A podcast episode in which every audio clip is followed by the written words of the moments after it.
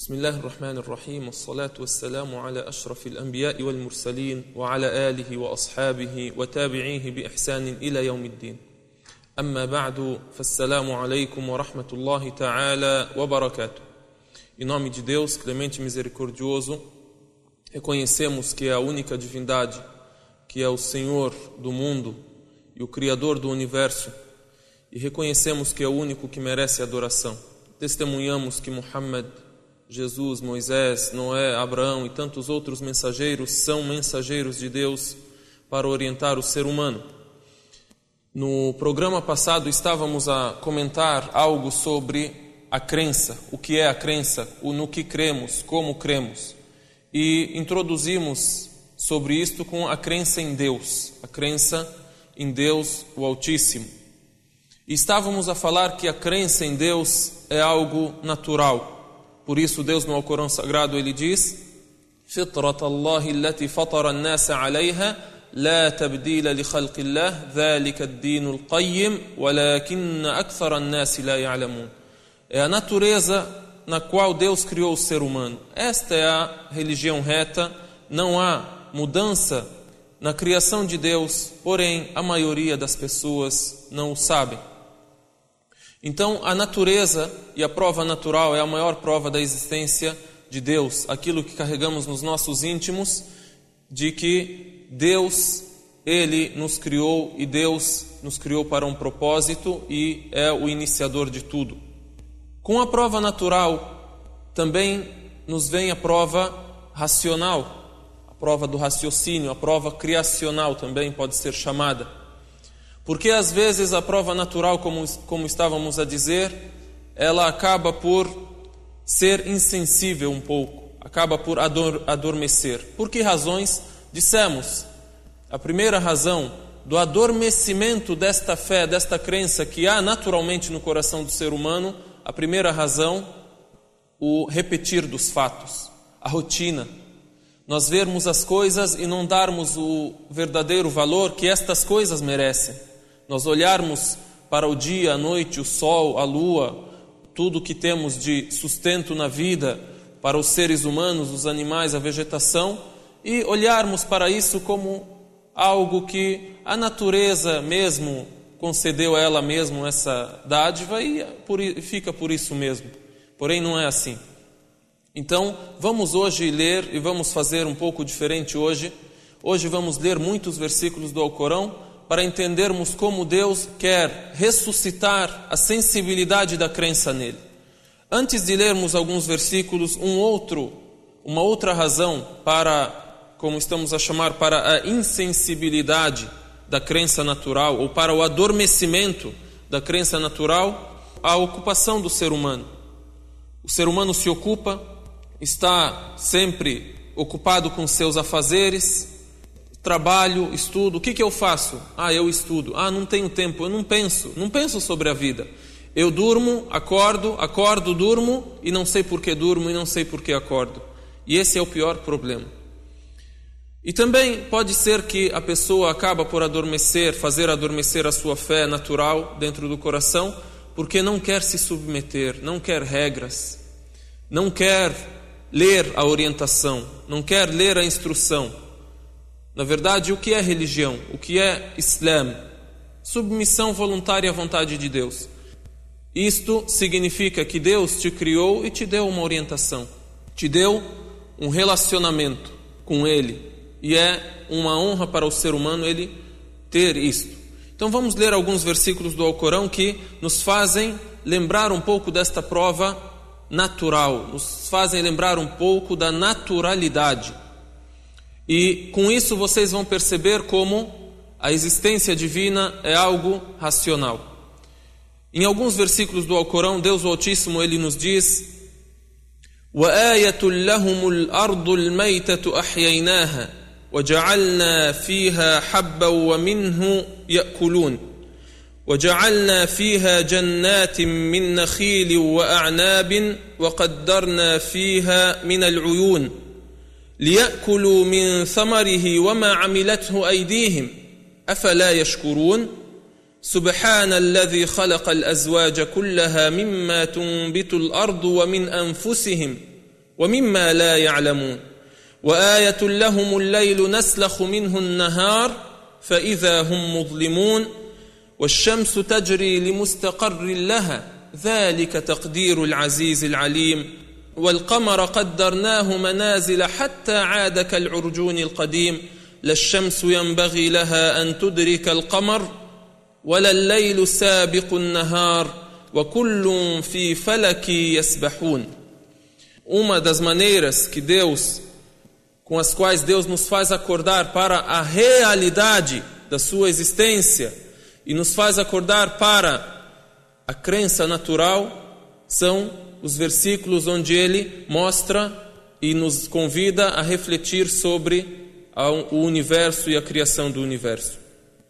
Então, nos versículos, Deus aqui diz: E é um sinal para eles a terra morta.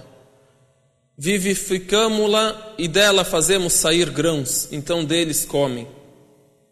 E nela fazemos jardins de tamareiras e videiras, e dela fazemos emanar fontes para que eles comam de seus frutos e do que suas próprias mãos fazem.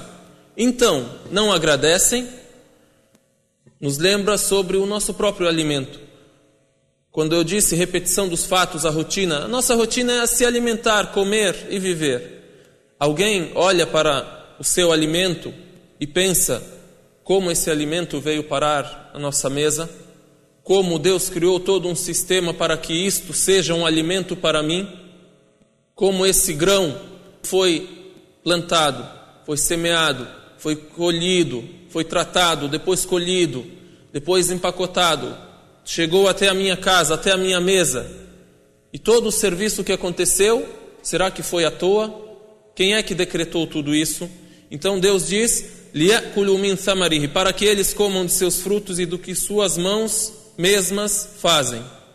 Então eles não agradecem Aí depois a conclusão: glorificado seja quem criou todos os casais do que a terra brota, e deles mesmos e do que não sabem. E é um sinal para eles a noite, da qual esfolamos o dia.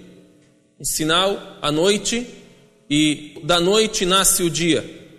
Então, ei-los imersos nas trevas. E o sol corre para uma morada pertencente a ele, esta é a determinação do Todo-Poderoso, do Onisciente. E a lua determinamos-lhe fases, até tornar-se como o velho racemo da tamareira.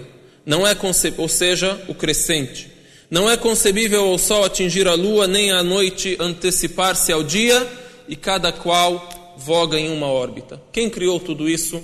Sem dúvida, Deus o Altíssimo, então ele nos leva a refletir sobre a prova racional. E a prova racional ela é baseada em, vamos, podemos resumir em três pontos básicos. Que pontos básicos? O primeiro ponto, o fato de que para todo feito existe um feitor. Nós vemos tudo que a gente tem na vida, para tudo isso tem que haver alguém que criou, alguém que fabricou, alguém que projetou. E como é que a gente quer que um universo cheio de perfeição e cheio de sortimento, nós queremos que isto tenha acontecido à toa? Ou que Deus tenha criado isso sem estabelecer e decretar uma orientação? Jamais. Glorificado seja Ele de fazer algo sem um decreto sábio e poderoso. Um outro ponto, um outro fundamento racional também se baseia no seguinte: o feito é um reflexo do poder do Criador, o feito, a criação, é um reflexo do poder do Criador e um reflexo de algumas de suas características. Quando você vê alguma fabricação bem feita, bem planejada, você logo deduz que o fabricante disso é alguém que bem projeta, é alguém sábio, alguém inteligente.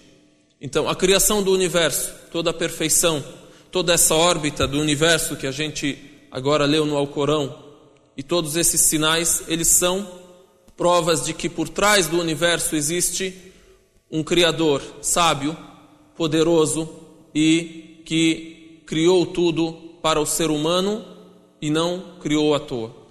Então, primeira coisa, para todo feito existe um feitor. Segunda coisa, a criação é, um, é reflexo das qualidades do Criador, do poder e da perfeição deste Criador. Um terceiro ponto importante e bonito refletir nele: o feito, a criação, ela nunca pode ser atribuída a quem é incapaz de fazer este feito. A criação não pode ser, nunca, jamais, atribuída a alguém que é incapaz de criar. Por isso, no Alcorão também, dentre alguns versículos, nós lemos: ou eles foram criados do nada, ou eles são os próprios criadores. Não. Deus é o criador, Deus criou. Você não, quando vê alguma coisa bem planejada, bem fabricada, você nunca pode atribuir esta fabricação perfeita a alguém que não tem capacidade de fazê-lo.